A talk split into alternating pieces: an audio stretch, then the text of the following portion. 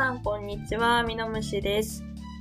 ポモドーロテクニックを使って、 Zoom でオンラインの無言勉強会をやっております。これを定期化するに至ったのには、ペキポンさんの定期的な参加がありまして、ペキポンさんのイラストを実は、ポッドキャストのカバーアートにもしてるんですね。ただ、どう見てもトマトじゃなくて、リンゴなんですよ。しかも、 pomme って書いてるんですけど、 pomme よくわからなかったんですけど、フランス語でリンゴらしいんですよ。なので、その辺についてのお話を聞きたいなと思って、あの、ペキポンさんを召喚してみました。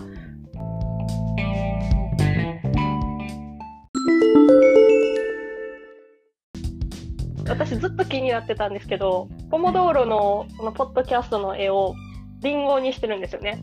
まあ、トマトに見えるからっていう理由だけなんですけど。いや、リンゴやんな、これって思いながら使ってるんですよ。やっぱりリンゴでした、あれ。えちなみにフランス語でトマトは何ですか？ポモドーロトマト。でもイタリア語ポモドーロですけど、ロシア語パミドールで、綴り上はポモドールですね。発音がパミドールなんですけど。フランス語でじゃがいもってなんていうか知ってます？ロシア語ならわかる。なんでロシア語で対抗するねんって話ですね。フランスはポムドゥテア。ポムドゥヘポムドゥテポムドゥテア。で、ポムっていうのは前も絵に描いたようにリンゴのことなんですね。ドゥテアっていうのが地面のとか土のとか、はいつまり土のリンゴなんですよ、あれ。じゃがいもじ今止まってましたけど、じゃがいもですよね。じゃがいも土のリンゴなんですか？色だいぶちゃうくないですか？でも剥いたら結構似てるんですよ、意外と。えでもなんかじゃがいもってガリガリガリはしてないですけど、硬い感じじゃないです。リンゴってシャキシャキしてる感じじゃないですか？あのウィクショナリーなんですけど語源を調べたらでフランス語版なんでフランス語で書いてあるんですけどなんでフランス語で読んだんですか？ちょっと待ってください。もともとの意味的にははいポ。ムドって書いてあって黄金のリンゴらしいですね。あれ？いそれはじゃがいもの話ですよね。や、ポムドロか。うーん、あ、確かに黄金のリンゴ聞いたことあるような気がする。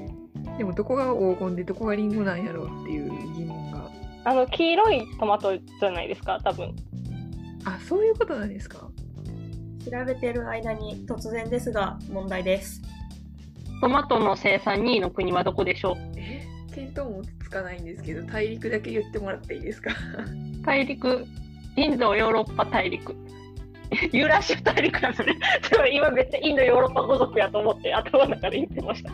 ユーラシア大陸です。多分私がなんでインド、ヨーロッパ大陸って言ったかはすぐわかると思います。インド？はい、その通りです。頭悪すぎます。大陸どこですか？インド、ヨーロッパみたいな答え言ってみました。ちょっと、あの、動揺しすぎました。1位は安定の中国ですね。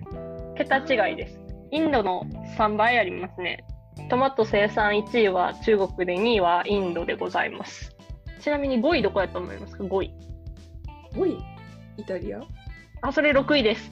え、イタリアに近いですか？まあ、まあ近いですね、物理的には。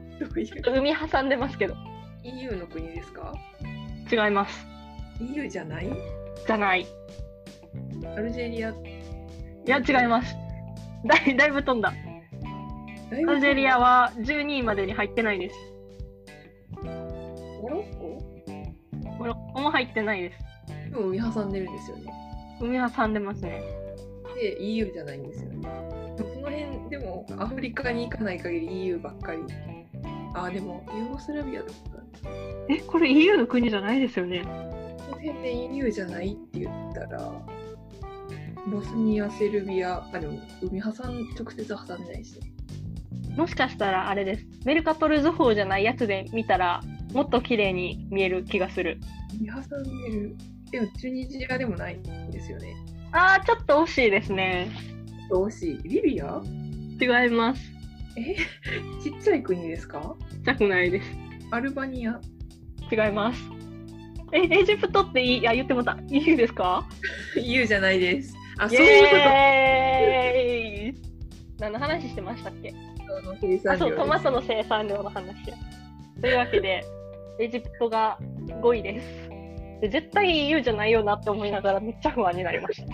え、だからでもチュニジアで惜しいって言われて、リビアで違うって言われたんで、え、遠ざかったんかなと思って。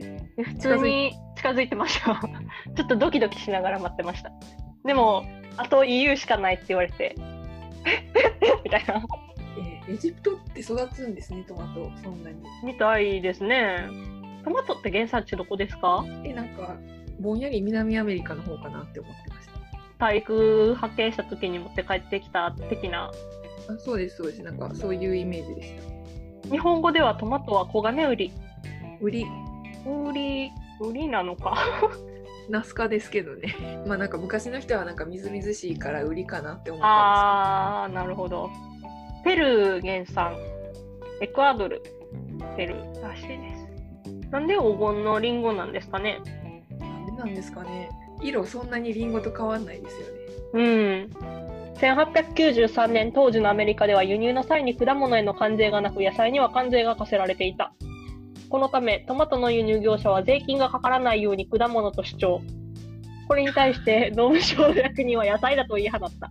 両者は一歩も譲らず、さらに果物派には植物学者も加わり、論争はエスカレート。とうとう米国最高裁判所の判決を仰ぐことになってしまった。すごいですね。判決は野菜。裁判長は随分悩んだと思われ、判決文にはトマトはキュウリやカボチャと同じように野菜畑で育てられている野菜である。また、食事中に出されるが、デザートにはならないと書かれていた。参照英語版記事。なお、裁判当時の記録として、ローラ・インガリス・ワイルダーの小説、大草原の小さな家では、トマトにクリームと砂糖をかけて食べる記載がある。デザートじゃないですか。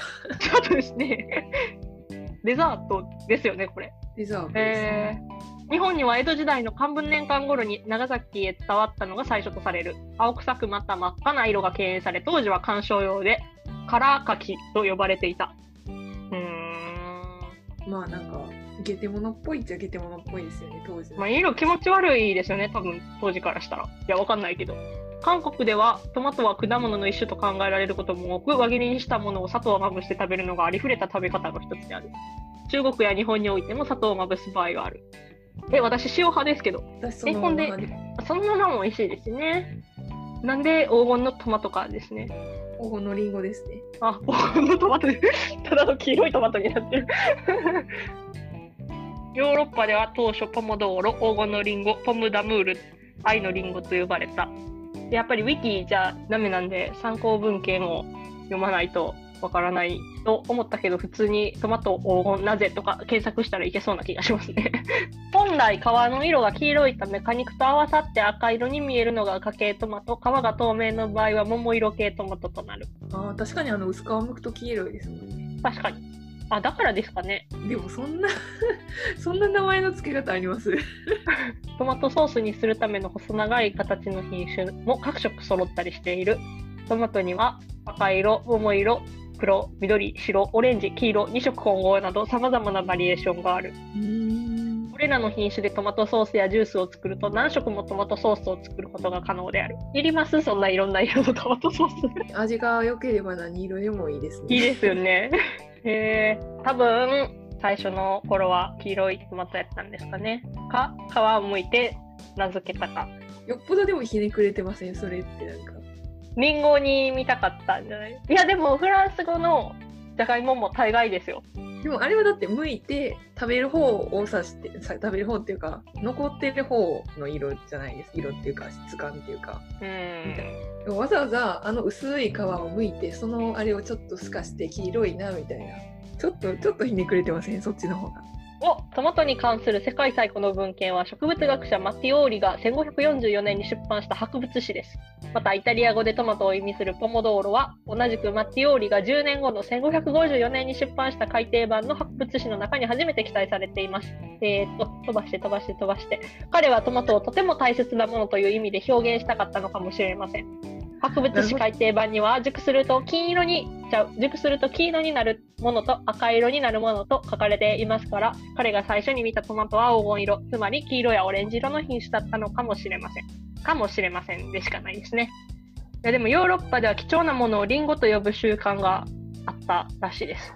ちなみにじゃがいもって貴重やったんですか？ねでもあれじゃないですか。あのチキンの時とか貴重ですよ。いややっぱり黄色の種類っぽいですねわかりましたそしたらトマトが黄金のリンゴと呼ばれる理由はおそらく最初の黄色のやつを見た人が命名したからだということで、今日は決着をつけましょう。そうですね。はい、ペキポンさん、ありがとうございました。トマトについてのよもやま話をお届けしました。では皆さんまたポモドーロ来てくれるの待ってます。ありがとうございます。